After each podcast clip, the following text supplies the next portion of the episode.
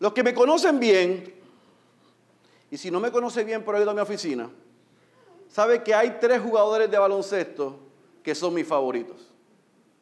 En orden, Michael Jordan, Kobe Bryant y Steph Curry. Los que son mayores dirán que quizás se me queda Dr. J, Karim Abdul-Jabbar, Bill Russell, Jerry West. Eh, está bien. Ellos eran grandes estrellas. Pero Michael Jordan, Kobe Bryant y Steph tienen los tres, o tenían los tres. Uno juega, otro no está vivo y el otro está retirado.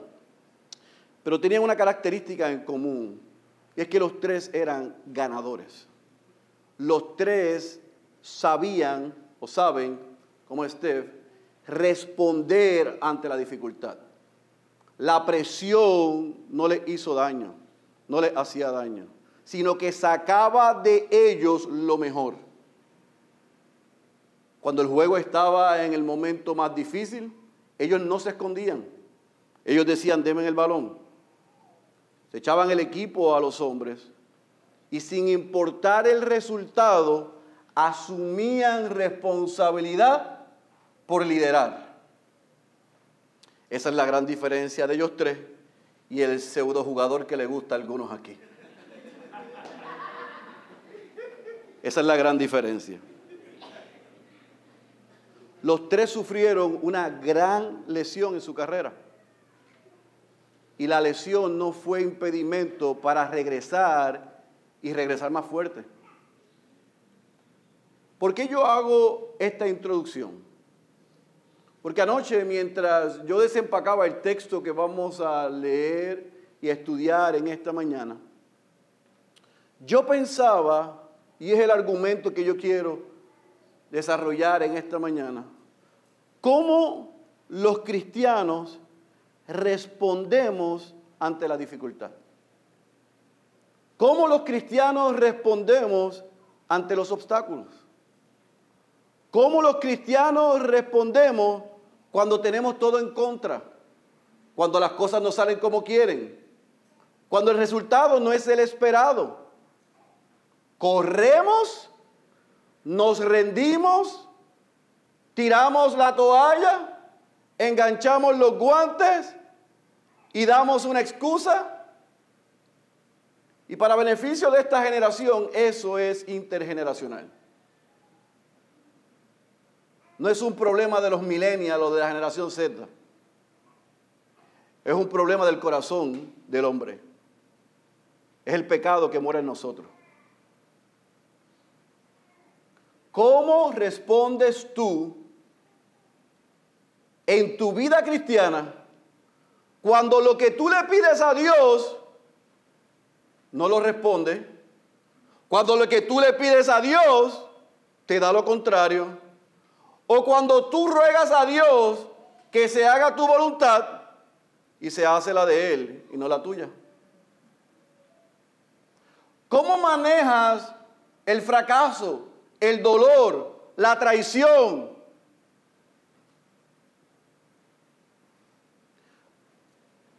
¿Cómo manejas ser obediente a Dios y que los resultados no sean los esperados. Moisés se encuentra en la misma disyuntiva. Y yo quiero que mientras leemos, estudiamos esta larga porción de su primer encuentro con dificultades y con obstáculos con el faraón y en Egipto, en vez de tener un dedo acusador hacia Moisés, tengamos una actitud de introspección como cristianos a la luz de la experiencia de Moisés ante los obstáculos y la dificultad. Por eso te pido que vayas a tu Biblia, al libro de Éxodo, capítulo 5. Continuamos en la serie Yo seré tu Dios, tú serás mi pueblo. Estamos estudiando este año el libro de Éxodo los domingos, primera de Juan, como dijo el pastor Luis, los miércoles. Si usted no se ha unido, hay espacio más, hay un espacio para usted el miércoles para que nos acompañe y aprenda cómo vivimos y debemos vivir los cristianos. Pero en el libro de Éxodo, en esta narrativa, dejamos a Moisés enviado por Dios con el favor, el favor y el apoyo de su hermano Aarón, con el favor y apoyo de los líderes ancianos de Israel y con el favor y el apoyo del pueblo de Israel, que al escuchar y ver las maravillas que hizo Moisés como evidencia del respaldo de Dios y del mensaje de Dios para libertar al pueblo, vimos que cayeron de rodillas en adoración. Y yo cerré la semana pasada diciendo, si este fuera la conclusión sería fenomenal. Moisés estaría contento. Pero miren lo que sucede cuando Moisés y Aarón van ante Faraón. Esto es lo que vamos a hacer porque esta es una porción extremadamente larga, extensa, en el intercambio. Y yo no quiero leerla completa para después explicar. Así que como hicimos hace una semana atrás, vamos primero a desglosar los puntos que vamos a estar estudiando y después vamos a leer porción y explicamos, porción y explicamos y después vamos a la aplicación. ¿Qué vamos a estar viendo en esta porción? Número uno, vamos a ver el primer encuentro de Faraón, Moisés y Aarón. Éxodo capítulo 5, versículo 1 al versículo 5, el primer encuentro con Faraón. Dos, vamos a ver cómo Faraón recrudece el abuso.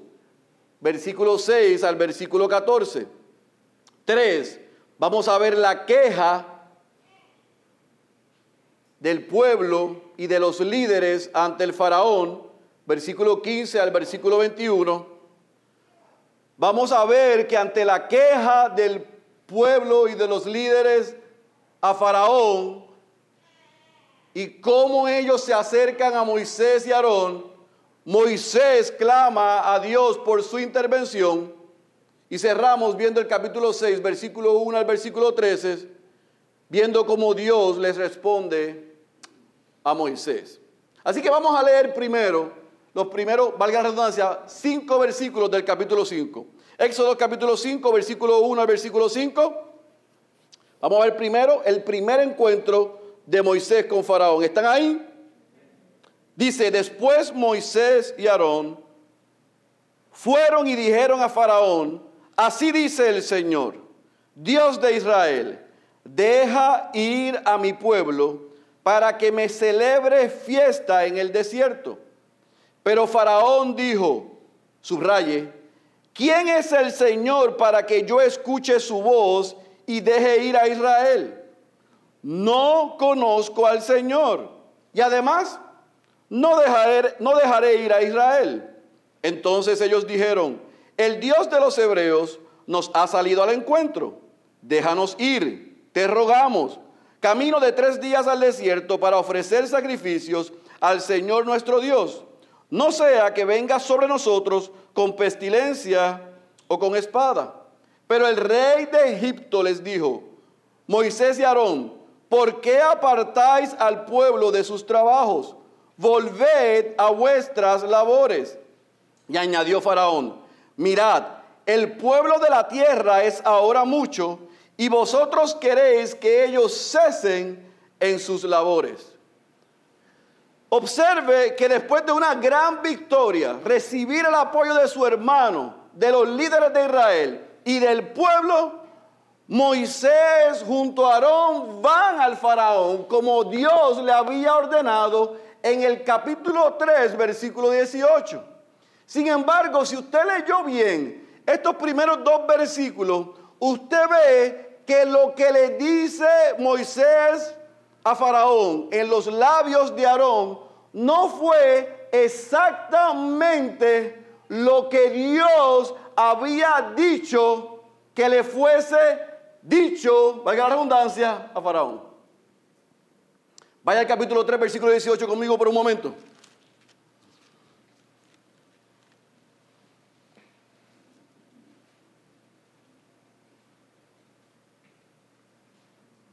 Recuerda a Moisés en Oreb, en Sion, la salsa ardiendo, Dios hablando a través de en esa salsa y las instrucciones que le dio. ¿Qué dice el versículo 18? Y ellos escucharán tu voz y tú irás con los ancianos de Israel al rey de Egipto y le diréis, el Señor, el Dios de los hebreos, nos ha salido al encuentro. Ahora pues, permite que vayamos tres días de camino al desierto para ofrecer sacrificios al Señor nuestro Dios.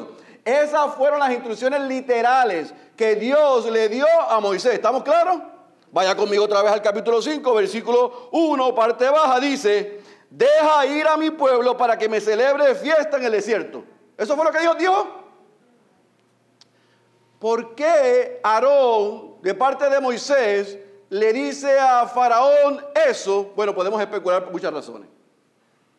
Probablemente ellos pensaban que si iban de manera exigente de parte de Dios, le iba a asustar a Faraón. Y ellos iban a establecer, mira, déjanos ir que le vamos a hacer fiesta a nuestro Dios. Ahora usted tiene que entender por un momento lo que Faraón significaba para los egipcios. Él era un tipo de deidad. Ahí no habían tres componentes de gobiernos. Ahí no había presidente, ahí no había sistema de justicia ni cámara, ahí no había constitución o bailos, ahí no había regla. La palabra del faraón, del rey, era absoluta. Él tenía control de todo. Lo que él decía era sí y era amén. Y Moisés y Aarón consiguen una audiencia ante Faraón probablemente porque todavía lo conocían. Probablemente tenía amigos en el palacio que le consiguieron la cita. O probablemente Faraón dio una audiencia porque venía de parte del pueblo. No sabemos las razones, pero consigue estar delante de Faraón. Y en vez de ser fiel a lo que Dios le dijo que le dijera, este Dios con minúscula, esta es la respuesta a escuchar. Déjanos ir para celebrarle una fiesta a nuestro Dios. ¿Qué Dios? ¿Qué Señor? ¿De quién estás hablando tú? ¿Quién es ese? Ahora, ¿desconocía Faraón quién era el Dios de los hebreos?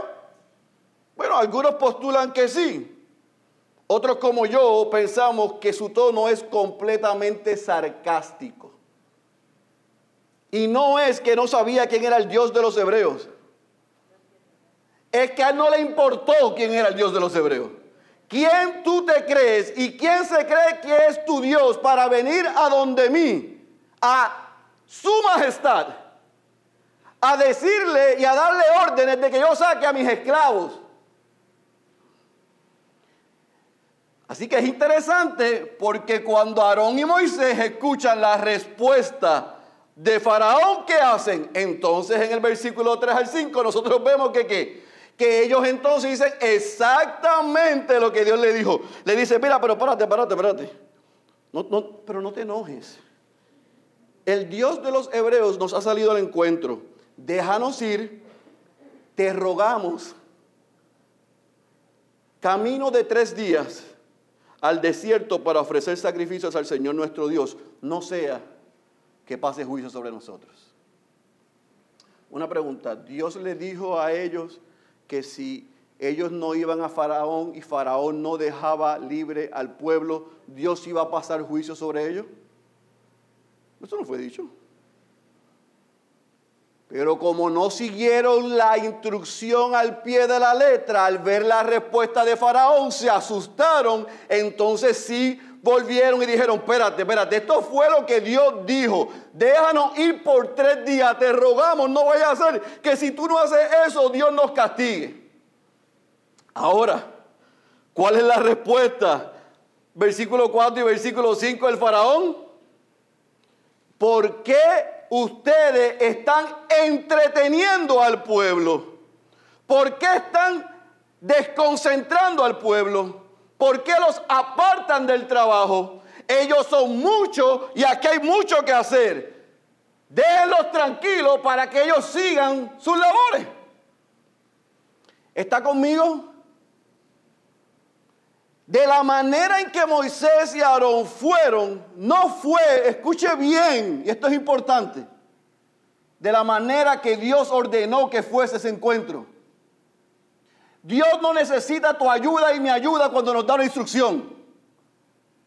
Tú ni yo somos más sabios, más inteligentes y más capaces para hacer lo que Dios nos mandó en nuestra fuerza y basado en nuestras ideas.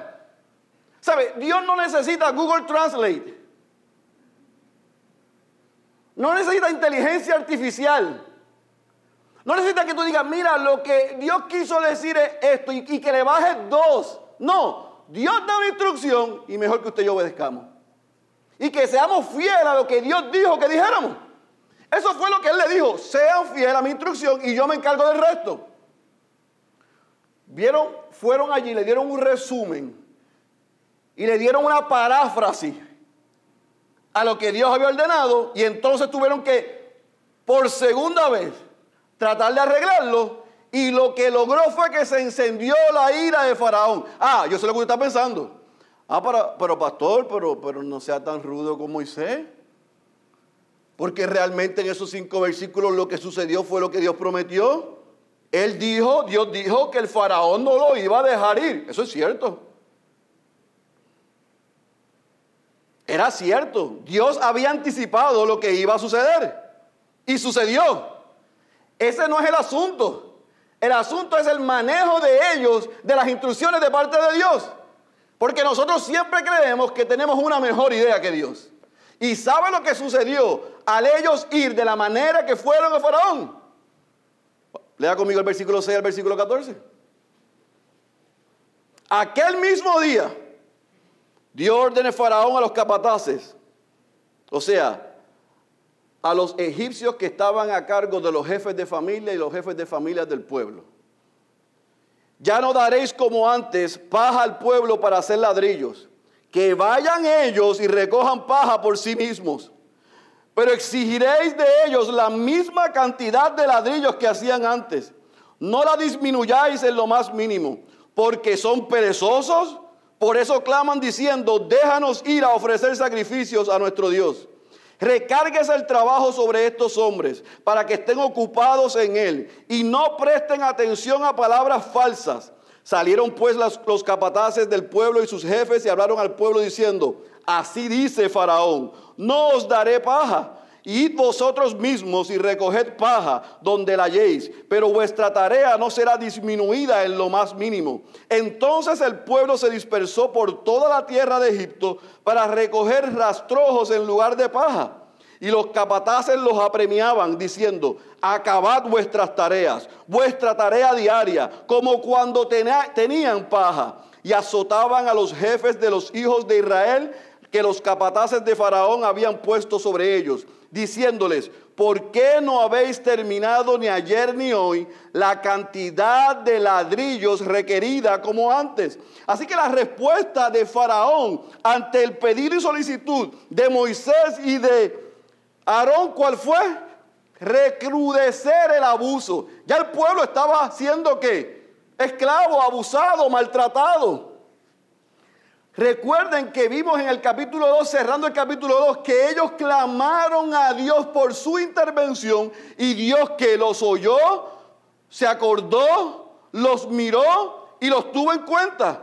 Esto que está sucediendo es la respuesta de Dios al clamor de ellos. Pero al, Moisés y Aarón ir a Faraón de la manera que fueron, se encendió la ira de Faraón y lo que hizo fue apretar los tornillos, recrudecer el abuso. ¿Y qué fue lo que hizo? Pues intensificó la presión. Reunió a los jefes y le dijo, escuchen bien, no les vamos a llevar la materia prima. No, no les vamos a hacer el trabajo fácil, que suben y que salgan ellos y busquen la materia prima y que regresen y, trabajen preparando los ladrillos. Y, y para contexto, no eran ladrillos, eran ladrillos. Así que la paja y los materiales que ellos tenían que buscar, que no pudieron encontrar y tuvieron que usar sustitutos. Imaginen lo que produjo en el pueblo de Dios que tuviese que detenerse la manufactura para ir a recoger materia prima. Y que tras tenían que ir a buscar la materia prima ahora, Faraón dio instrucciones y dijo, ahora no le vas a buscar la, la materia prima, la buscan ellos, la producción se mantiene y las cuotas se quedan igual, con menos tiempo de trabajo y con el doble del trabajo, yo quiero los mismos números para que no sean vagos. Y para que no estén pidiendo salir a adorar a su Dios. Para que no estén pensando en otra cosa. Ellos quieren salir. Ok. Redobla el trabajo. Recrudece el abuso. Hazlo sentir el peso del clamor de ellos por libertad. ¿Están conmigo? Una pregunta. ¿Recuerdan cómo terminó el capítulo 4? El pueblo terminó de qué manera? De rodillas, adorando a Dios. ¿Se recuerdan? Imagínense al pueblo hoy de rodillas, buscando paja y buscando materia prima para regresar a seguir elaborando para poder lograr la cuota que Faraón quería, ahora con el doble de trabajo. ¿Usted cree que el pueblo estaba contento? No. No puede estar contento. Mire lo que dice el versículo 15-21. ¿Cuál fue la reacción del pueblo? Lea conmigo, 15-21. Mire la queja que llevan entonces al faraón. Entonces los jefes de los hijos de Israel fueron y clamaron a faraón diciendo, ¿por qué tratas así a tu siervo? Yo quiero que usted subraye esa pregunta. Pero espérate, estos no son los jefes que Moisés y Aarón se reunieron primero y les dijeron lo que Dios le había dicho en el monte, en la zarza, y le mostraron los milagros y ellos dijeron, sí, vamos al pueblo, sí, vamos al pueblo, y al pueblo dile lo que Dios te dijo y muéstrale lo que Dios te dio, y ellos van a creer y nosotros vamos detrás de ti. Son los mismos jefes. Ahora esto, miren qué clase de líderes. Quieren libertad sin dolor. Quieren libertad sin sacrificio. Quieren libertad sin lucha. Le dicen a Faraón, ¿por qué tratas así a tus siervos? ¿No se da paja a tus siervos? Sin embargo, siguen diciéndonos hacer ladrillos. Y he aquí tus siervos son azotados, pero la culpa es de tu pueblo, de los egipcios. Mas él les dijo, mas él le dijo, mas él dijo, disculpe, sois perezosos Miren lo que dice, no solamente son perezosos, no son vagos, son muy perezosos, muy vagos. Por eso dicen, déjanos ir a ofrecer sacrificios al Señor. Ahora pues, vayan y trabajen, pero no les voy a dar paja, sin embargo, deben entregar la misma cantidad de ladrillos. Los jefes de Israel, los jefes de los hijos de Israel, se dieron cuenta de que estaban en dificultades. Yo no sé en dónde estaban viviendo ellos, en la Lalán, que no se habían dado cuenta. Pero cuando les dijeron, no debéis disminuir vuestra cantidad diaria de ladrillos. Y al salir de la presencia de Faraón, se encontraron con Moisés y Aarón que los estaban esperando. ¿Se imagina la escena? Suponga que son 200, 300 hombres que fueron. Van al faraón, el faraón le dijo, no, más esfuerzo, más trabajo, no materia prima, la misma cantidad. Y ahí dijeron, estamos en problemas. Salen ellos y se encuentran ahí a estos dos varones de Dios preguntando, ¿y cómo le fue? ¿Tuvieron, ¿Tuvieron mejor suerte que nosotros? Miren la respuesta. Y les dijeron, mire el Señor sobre vosotros y os juzgue, pues nos habéis hecho odiosos ante los ojos de Faraón y ante los ojos de sus siervos, poniéndoles una espada en la mano para que nos maten. Los jefes de los israelitas levantaron su voz ante Faraón, les piden misericordia y el Faraón les dice, no, no voy a bajar la guardia, ustedes son unos vagos, ustedes se quieren ir de Egipto y lo que van a hacer es que van a sufrir más, van a producir más. Y lo que hace Faraón ante los ojos de los jefes de los israelitas es dejarle con, claridad, ustedes van a sufrir como nunca. ¿Quieren salir corriendo? Yo los voy a quebrar. Van a ir de rodillas, pero no ante su Dios, sino ante mí, pidiendo misericordia. Así que ante la queja de los líderes ante el faraón, el faraón tampoco escucha a los líderes, sino que les deja saber lo que venía sobre ellos y ellos al salir se encuentran con Moisés, se encuentran con Aarón. Pero es interesante lo que dice el versículo 20 y 21, que los jefes de Israel en este momento no le echaron la culpa a Dios sino que oraron que Dios se hiciera responsable de estos dos sinvergüenzas que llegaron aquí y nos han metido en este problema. Pero yo no entiendo, bueno, sí, yo lo entiendo porque nosotros somos iguales que ellos. El día anterior ustedes estaban de rodillas porque estos hombres hablaron de parte de Dios y les prometieron libertad. Y ahora cuando vieron el inicio y los primeros obstáculos, ahora están pidiendo a Dios justicia sobre estos dos hombres por el lío que lo han metido. Mire, hay gente así, y quizás algunos son así aquí, desafortunadamente. En las buenas, en las malas, le tiran debajo de la guagua.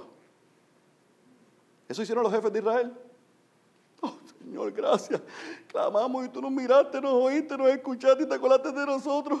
Mira las palabras que le has dicho a tu siervo. Mira las señales. Ese palo se hizo una serpiente. Gracias, Dios. Llegó la hora de salir de aquí. Un poquito de presión. ¿Por qué no mandaste a estos dos hombres? Ya se lo dije la semana pasada cuando terminaba orando. Hay gente que Dios los saca de Egipto, pero no sale Egipto de sus corazones. Ellos y nosotros somos iguales. A la presión, corremos. Porque la razón real es, yo no quiero sufrimiento ni dolor. Ellos no querían pasar por lo que estaban pasando y por ende habían olvidado las promesas de Dios. Moisés y Aarón no podían ser buenos simplemente para dar las buenas noticias y ahora son malos porque las cosas están difíciles y es culpa de ellos. Eso es incoherente. O sea, tú no puedes decir, gracias a Dios por tu siervo, y cuando el pastor o los líderes te corrigen, dile, Señor, llévatelo. A mí me gusta cuando me dicen las cosas bonitas y lindas, pero cuando me corrigen y no me gustó el tono, como me miró, ay, yo me quiero ir a esa iglesia porque ese pastor... Qué lindo. Pues eso fue lo que hicieron ellos. Estos, estos varones de Dios nos van a sacar de aquí. A la primera prueba, culparon a estos hombres y le pidieron a Dios, sácalos, por favor, pasa juicio sobre ellos, porque la espada está sobre nosotros. Faraón va a seguir abusando de nosotros, nos va a quebrar, nos va a extinguir. No vamos a poder soportar la prueba, la dificultad, la opresión. No la vamos a soportar. Lo que Dios dijo ahora no es cierto. La prueba es más grande que lo que Dios dijo. Eso fue lo que sucedió. Creyeron a Dios, vieron la dificultad, dejaron de creer en Dios. ¿Y qué pasa? Que esto es lo peor. El, problema no es que el pueblo dejó de creer en Dios. El problema no es que los líderes de la familia dejaron de creer en Dios. El problema es que Moisés, que aunque hizo algo bueno, lo vamos a ver ahora en el versículo 21, 22 y 23, es que corre a Dios, no corrió de Dios, pero corre a Dios en la actitud incorrecta. Lea conmigo el versículo 22 y 23. Entonces se volvió Moisés al Señor y dijo, oh Señor, ¿por qué? Mire qué muchacho este. Yo a la una de la mañana decía, Oye, pero es que has atrevido. Se parece a algunos en la iglesia. ¿Por qué has hecho mal a este pueblo? ¿Por qué me enviaste? Pues desde que vine a Faraón a hablar en tu nombre, miren, él ha hecho mal a este pueblo, pero miren, miren, miren esto. Y tú no has hecho nada por librar. Ay, santo. Tú, los que son papás, ustedes saben que cuando los hijos de momento creen que ya son grandecitos y usted le da una instrucción y le da la oportunidad, porque ya son más grandes, de razonar y entrar en una conversación y se les zafa una que después hacen ellos. Ay, como que se me fue la mano. Ay, y tú le tienes que decir, hey, hey, yo sigo siendo papá. Ah, no, los hijos, los hijos de ustedes están ready para el cielo, ustedes también, a ustedes no les pasa eso, solamente me pasa a mí. Moisés le dieron así, cogió hasta aquí. ¿Qué qué? Tú no has hecho nada. ¿Cómo que tú no te recuerdas que estábamos en el monte. Tú no te recuerdas lo que yo te dije. Tú no te recuerdas el palo que tienes en la mano. Tú, tú no has hecho nada para librar a este pueblo. Así que yo quiero ser justo con Moisés, porque esto es un principio que debemos aprender. Corra a Dios, no corra de Dios, pero corra a Dios con la actitud correcta. No corra a Dios a recriminar. Él recriminó a Dios y le dijo, mira, tú lo que le has hecho mal es a este pueblo, tú no lo has hecho bien. Mira, tú no haces nada. Mira, y tú no que lo, no, no, no lo ibas a librar. ¿Por qué me mandas a mí a hacer esto? Yo me imagino a Moisés, tú me mandas aquí a, pasar esta vergüenza. Yo me paro ahí como confiado con el Pablo y le digo, mira, déjale al pueblo. Y el hombre me dice que Dios, que Señor. Esa, esa gente me querían. Ayer ellos me querían. ¿Tú no te recuerdas que hace 40 años tuve que salir corriendo para Madián? Porque no me querían. Ahora yo llegué y me reivindico con ellos. Y ellos dicen, llegó el libertador. Y cuando yo creo que la estoy sacando del parque, tú vienes y haces esto. Me dejaste en vergüenza. Los están humillando a ellos. Están abusando de ellos. Y ahora la culpa la tengo yo. No, la culpa no la tengo yo, la culpa la tienes tú. Que no haces nada. Que no haces nada para libertarlo. Wow, qué atrevido Moisés. Se parece a mí y se parece a ti. Sí, se parece a nosotros. Cuando las cosas no salen como nosotros queremos y esperamos, aun cuando la Biblia dice, y yo digo, pero ¿cómo es que la Biblia promete esto? Y en mi dificultad pasa esto. Ay, no me mire con esa cara que usted no ha ido a donde Dios como hoy fue Moisés.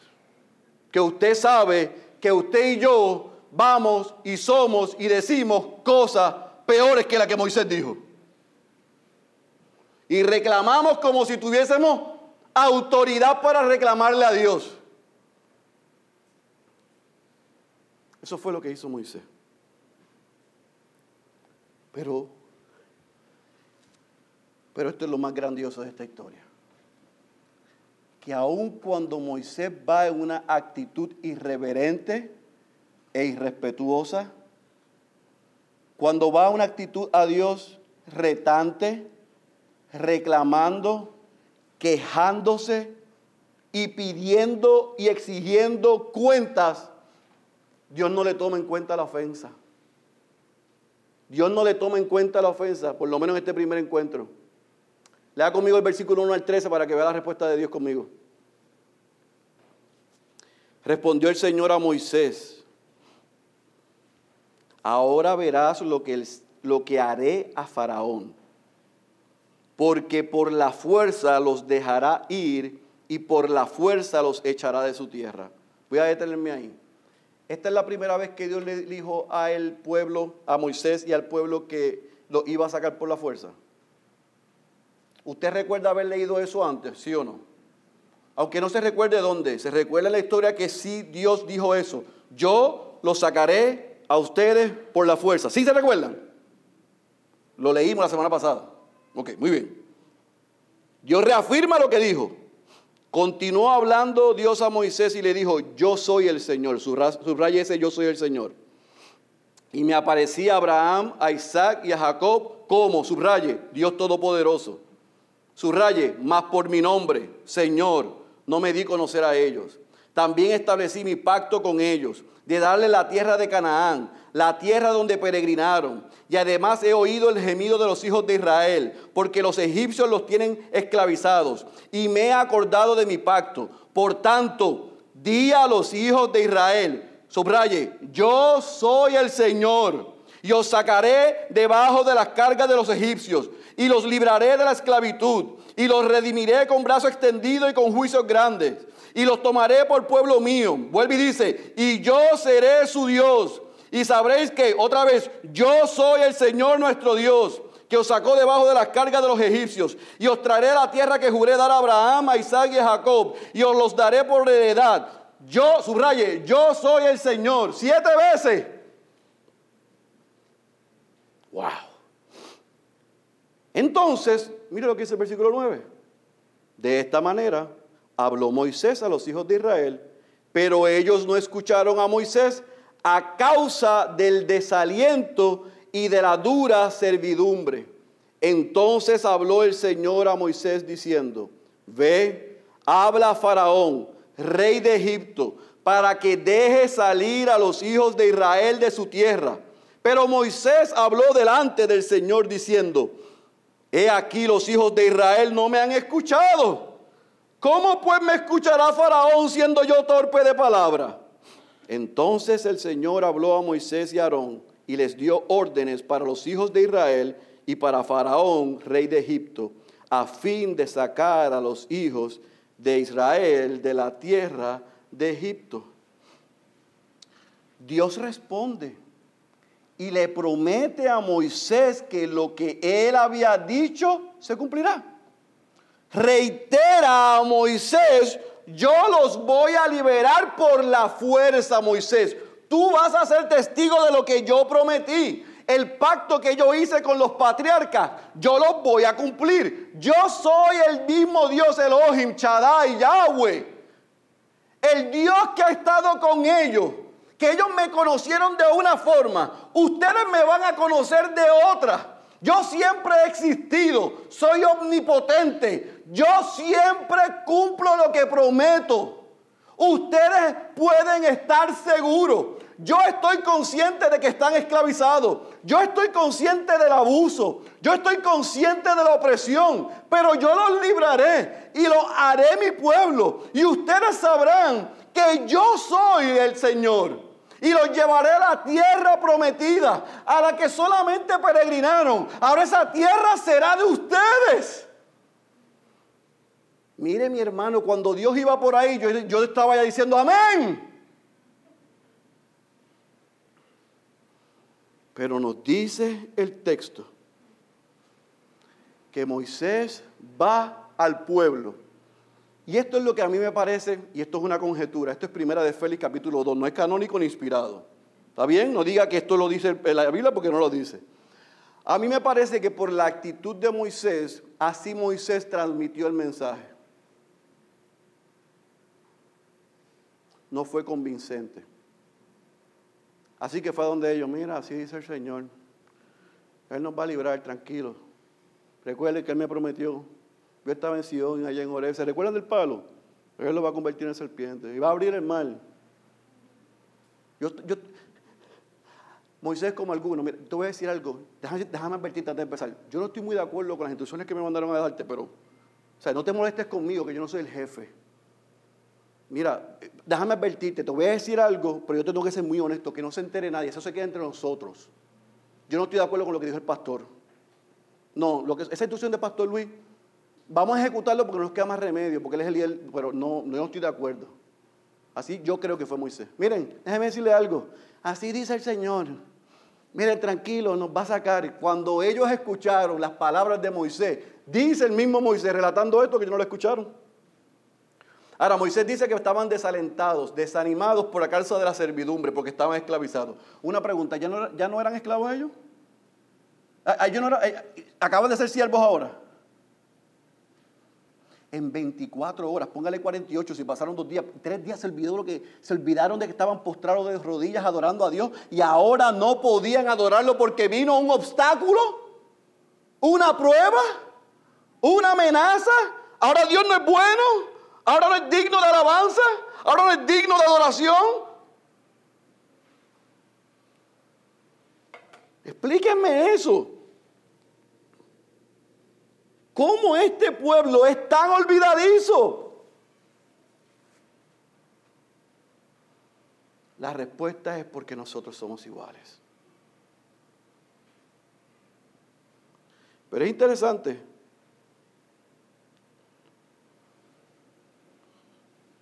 Porque ante la respuesta negativa del pueblo a lo que Dios dijo a través de Moisés, Moisés regresa a Dios y le dice, Dios. Ok, ahora, o sea, Dios no le dijo, oye Moisés, ¿cómo te fue con el pueblo? No, él fue y le dijo, ellos no lo recibieron y regresó a donde Dios. Dios no le preguntó, Dios le dijo, ahora ve a donde Faraón. Y él atrevido le dice, ¿al Faraón a qué? Si esta gente no me escucharon, ¿qué tú crees? ¿Que me va a escuchar el Faraón? Otra vez, ahí se puso víctima. Si yo soy torpe al hablar, ¿Qué dice el versículo 3 y cierra? Vuelve Dios nuevamente en acto de misericordia a decirle, ve a Faraón, ve al pueblo. Pregunta, mis amados, en esos 13 versículos, ¿usted ve a Dios recriminándole a Moisés su actitud? Pregunto, ¿ve a Dios recriminando la actitud de Moisés? ¿Ve a Dios recriminando la actitud del pueblo? ¿Ve a Dios airado como lo vimos en el monte? Vimos a Dios en estos 13 versículos como Dios es. Tardo, lento para airarse. Grande en misericordia. Recordándole a ellos, a los líderes y al pueblo, yo soy Dios. Miren, vaya un momento al versículo 6 al 8 conmigo. Y yo quiero que subraye estas palabras. No está en pantalla, así que no mire la pantalla. Mire su Biblia. 6 al 8. Miren con la claridad y la contundencia que Dios dice esto. Versículo 6. ¿Está conmigo? Por tanto, di a los hijos de Israel, yo soy el Señor. Número uno, quiero que circule. Sacaré. Dos, libraré. Tres, redimiré. 4, versículo 7, tomaré, sabré, versículo 7, versículo 8, traeré, daré. Dios está hablando en un presente y en futuro. Le está diciendo, yo ahora voy a hacer eso y yo haré eso. ¿Qué yo voy a hacer con el pueblo? Que estén tranquilos porque yo los voy a sacar, porque yo los voy a redimir, porque yo los voy a mirar, porque yo los voy a tomar, porque ellos sabrán, porque yo los traeré, porque yo les daré. Una y otra vez Dios le está dando seguridad a ese pueblo de que en el presente y en el futuro Él estaba con ellos. Y yo quiero que usted subraye esas palabras para que cuando venga la prueba usted se recuerde a su alma que en Cristo Dios nos sacó, Dios nos libró, Dios nos redimió, Dios nos tomó como su pueblo. Y nosotros sabremos quién es Dios. Y Él nos, nos trajo a donde nosotros necesitamos estar. Y Él nos ha dado por heredad la vida eterna. Dios prometió Dios promete, Dios cumple, Dios cumplirá. Mire, amado, el versículo 6 al 8, apréndaselo de memoria. Porque el mismo Dios que le garantizó a ese pueblo esas siete, ocho expresiones, las hace con usted y conmigo. En Cristo, todas esas promesas han sido cumplidas para usted y para mí. Ahora, eso no garantiza que no habrán días malos que no habrá dificultad y que no habrá prueba. Es interesante porque esta narrativa de este primer encuentro, de estos primeros obstáculos, de esta primera prueba, termina aquí. La semana que viene nosotros vemos que comienza el próximo párrafo, la próxima eh, relato con la genealogía de Moisés y de Aarón. Y algunos lo que hacen es que la saltan porque entienden que no tiene ninguna importancia. ¿Usted quiere saber por qué es importante eso? Venga la semana que viene para que lo, veamos. Pero el relato termina aquí. con un pueblo desanimado, tirando la toalla, pensando no vamos a salir de aquí, y con un liderazgo que no cree a aquel que lo envió. Que ahora otra vez se hace víctima y se recuerda sus limitaciones y su humanidad. Y vemos, continuamos viendo a un Dios misericordioso que sigue prometiendo que está en control de todas las cosas, que tiene cuidado de los suyos y que la victoria está asegurada. Y regresa otra vez con paciencia a decirle, vayan, hagan lo que les mandé a hacer. Y ahí termina el relato. Y nos podemos preguntar, entonces, esta narrativa, ¿cómo nosotros la podemos aplicar a nuestras vidas? Este encuentro, porque algunos dicen, este es el primer encuentro de Moisés con Faraón. Y en la crónica y en la trayectoria, ciertamente la trayectoria histórica, este es el primer encuentro de Moisés con Faraón. No estoy diciendo que no. Pero aquí hay más que un primer encuentro de Moisés con Faraón. Es el primer encuentro real de Moisés con la dificultad. Es el primer encuentro real de Moisés contra la adversidad. Es el primer encuentro real de Moisés contra la adversidad.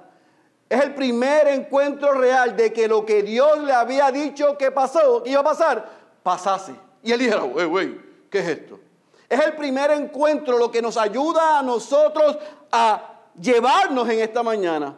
Es que las dificultades no son igual a abandono. El que nosotros pasemos por dificultades no es igual a abandono. Dios había prometido a Moisés y a su pueblo que iban a enfrentar dificultades, pero Él les prometió que iba a estar con ellos, que no lo iba a abandonar. Así que nosotros podemos llevarnos cuatro cosas en esta mañana. Número uno, y yo sé que estoy cantando el coro, pero es que se nos olvida.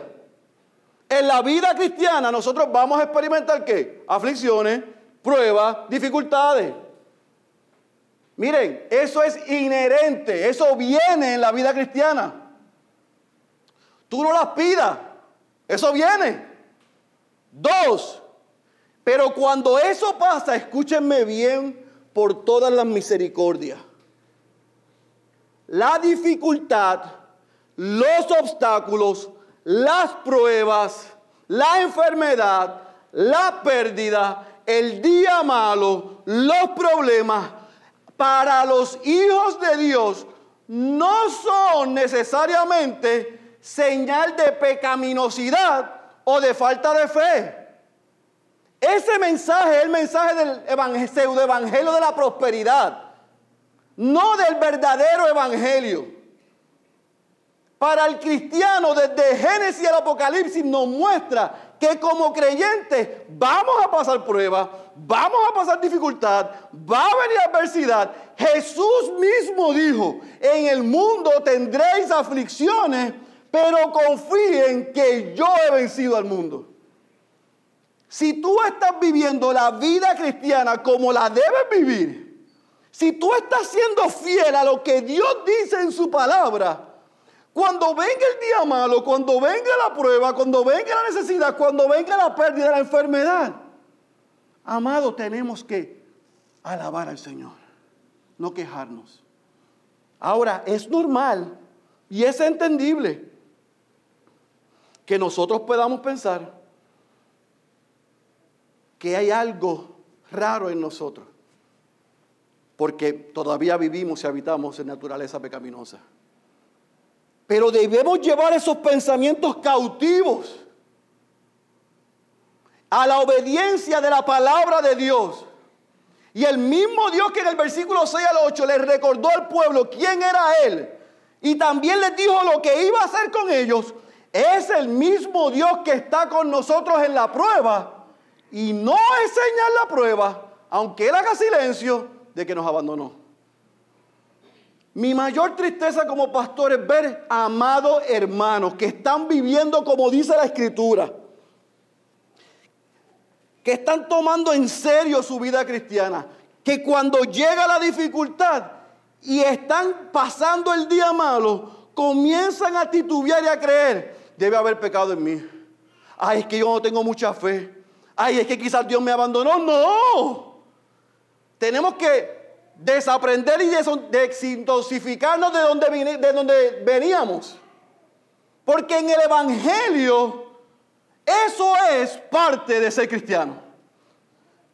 Dios en Cristo pagó el precio por nuestros pecados pasados, presentes y futuros. Y ha prometido que mediante su Espíritu en nosotros, cuando llega la dificultad, Él va a estar con nosotros. Esa es la verdad de las escrituras. Y esa verdad va por encima de cómo yo me sienta, como yo crea lo que diga el otro. Y si Dios en Cristo ha prometido estar con nosotros, eso es suficiente. Ahora, eso no es igual que usted y yo seamos unos irresponsables y que vivamos doble vida y que hagamos lo que nos dé la gana, porque lo que sembramos vamos a cosechar. Como dijo uno por ahí, una cosa es una cosa y lo que yo estoy diciendo es otra cosa. Así que no le estoy dando licencia para vivir como le da la gana porque estamos seguros. No, no, no, no. Porque estamos seguros, vivimos confiados de que a pesar de lo que pase, Dios ha prometido en Cristo estar con nosotros. Eso es diferente. Por lo tanto, número cuatro, es natural no entender. Pero lo bueno es que Dios no me llama a entender. Es natural desanimarme. Sí, yo me voy a desanimar. Más de lo que yo quisiera y por eso necesito la comunidad de creyentes alrededor mío para que me recuerde estas verdades. Así que es natural no entender. Es natural el desánimo. Pero haga como hizo Moisés. Corra usted a Cristo, pero corra con la actitud correcta. No corra de Él. Corra a Cristo, no de Él, pero vaya con la actitud correcta. No vaya a reclamarle a Dios. Ay Dios, mira lo que me pasa a mí. Yo que oro a las 4 de la mañana hasta las 5, Dios. Señor, hoy me leí tres, tres devocionales diarios, no uno, tres. El ayuno era hasta el mediodía y lo extendí hasta las seis. Dios, ¿por qué tú me haces esto a mí?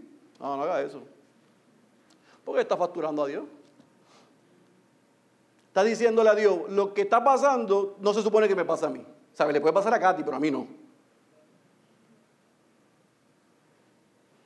Eh, hermano, hermano Yomar, estamos orando. Esta dificultad, hermano Yomar, no se decir lo que el pastor el domingo. Dios está con usted. Estoy orando por usted. Le pasa a Feri, no responde los WhatsApp, los textos, las llamadas. Está en una cueva cogiéndose pena. Ay, Dios mío, ¿qué me pasa esto a mí? A Yomar le digo, sostente en el Señor. Firme habita en la palabra. Y cuando me pasa a mí, miserable de mí, ¿quién me librará de este cuerpo de muerte? Ah, si a ustedes les pasa lo mismo que a mí entonces, ¿verdad? ¿Entienden el punto, mis amados? Elizabeth Helio decía que sufrir nunca es en vano. En, la mano, en las manos de Dios, el sufrimiento nunca es en vano. Es un instrumento para depurarnos. Y el pueblo de Dios y Moisés estaba siendo depurado por Dios para lo que tenía Dios para ellos. Tenía que pasar la prueba. Pero mi decepción con Moisés, con el pueblo, con Félix y con ustedes es que nosotros respondemos igual. Los matrimonios, una pelea, corremos. Con los hijos se los entregamos a Satanás. Ay, ¿qué voy a hacer con este muchacho?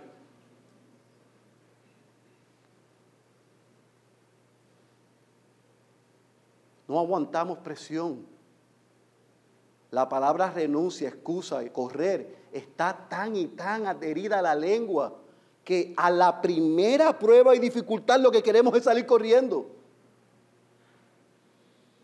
Yo puedo entender eso de los inconversos, que no tienen ninguna esperanza, que están muertos en sus delitos y sus pecados, pero a los hijos de Dios, nosotros no podemos ser onion skin, no podemos ser pieles de cebolla.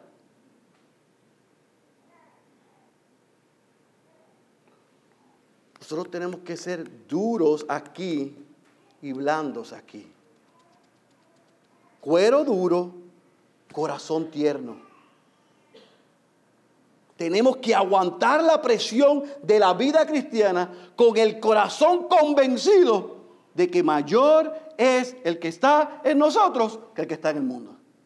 Que si Dios es por nosotros, ¿quién contra nosotros? Esa es la verdad que yo tengo que recordarme todos los días. ¿Y tú también? ¿Sabe por qué? Porque mientras yo estudiaba anoche, yo fui sacudido con esta verdad que cuando se la diga usted va a decir, pero, pero eso la sabía yo, ¿por qué lo sacudió tanto? Que a diferencia de Moisés y a diferencia del pueblo, esa gente no tenían un referente. Ellos no podían mirar para atrás en su historia y decir, ah, sí, yo me recuerdo del pueblo que, que estaba esclavizado y estaban ahí, tú sabes, siendo abusados y maltratados. No, Y, Dios los libró. Ellos tenían quizás una historia aquí, una historia allá, de aquel que sufrió, de aquel que abusaron, aquí y allá. Pero millones de personas cautivas debajo de otro imperio. Así que Moisés podía, aún mirando hacia los patriarcas, aún mirando a José, aún mirando al principio, decir, sí, Dios ha sido bueno, Dios sí cumple las promesas, pero esto que está pasando, que estamos pasando nosotros, es la primera vez que pasa, así que vamos a ver qué Dios hace. Posiblemente Moisés pudo haber pensado así el pueblo, pero usted y yo no podemos pensar así. Porque si nosotros tenemos un referente que se llama Cristo y Cristo nos entiende, Cristo vivió la vida perfecta, recibió el abuso, el maltrato, la burla, llevó sobre él la carga del pecado de los elegidos. Lo abandonaron.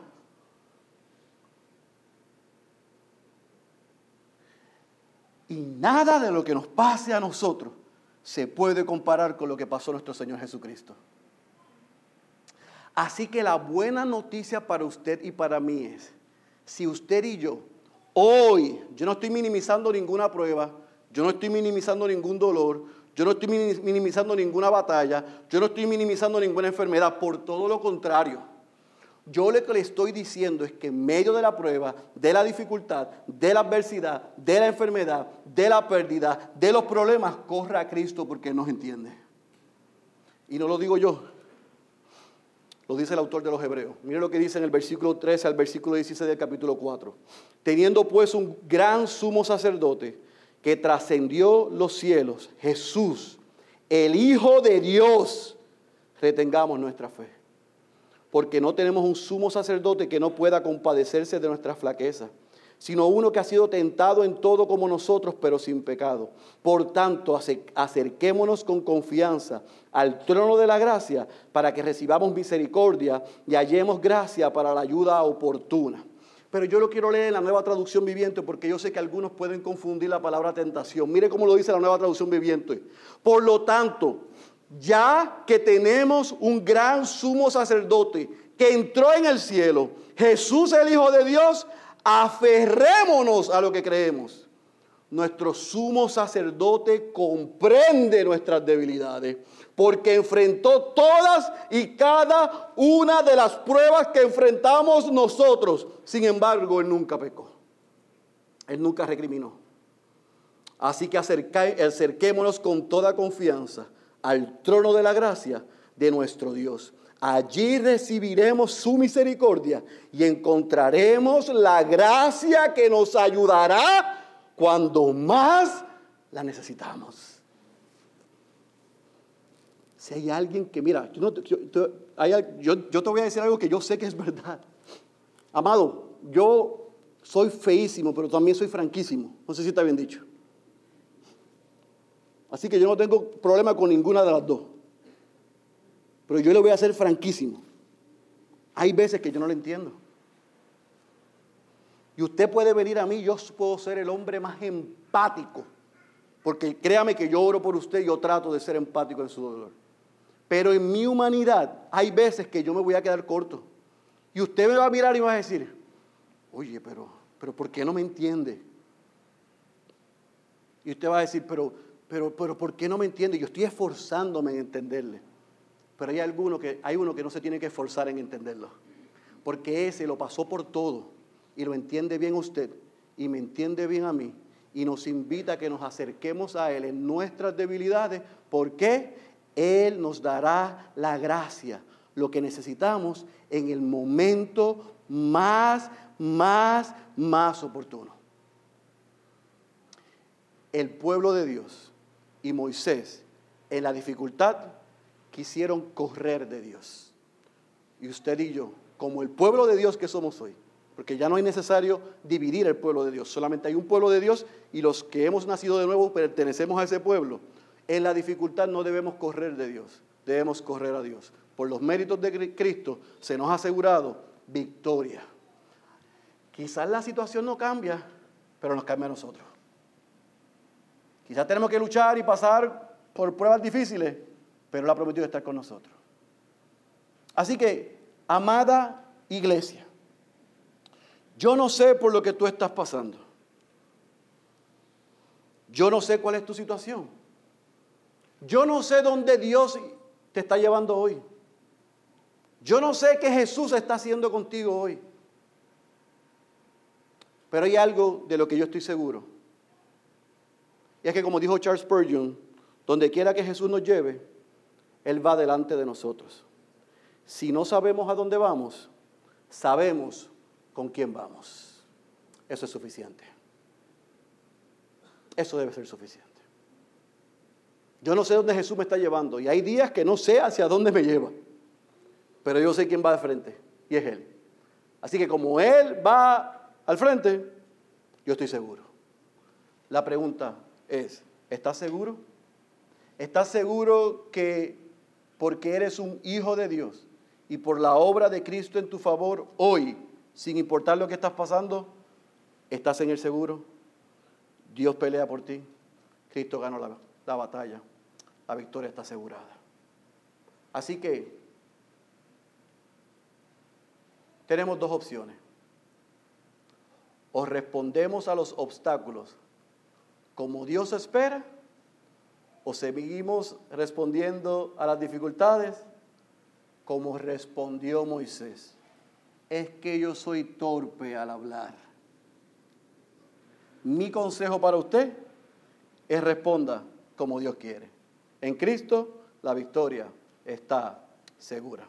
El que tenga oídos para oír, yo ruego que haya escuchado la voz de Dios. Cierre sus ojos, por favor.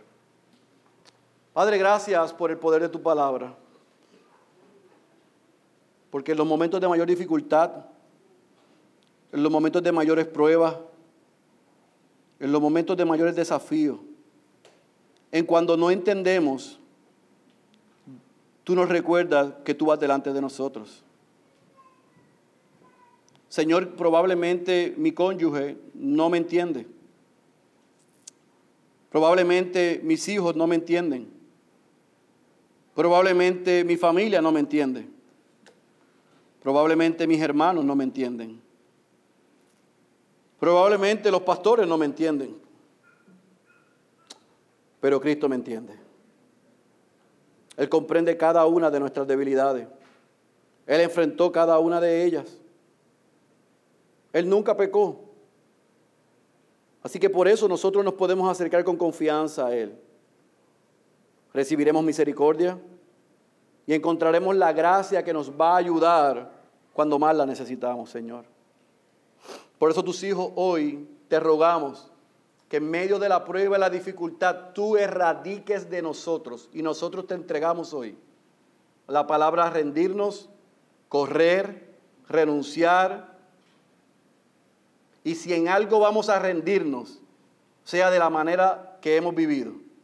Si a algo vamos a renunciar, es al problema que hemos identificado, el problema en nuestros corazones de egoísmo.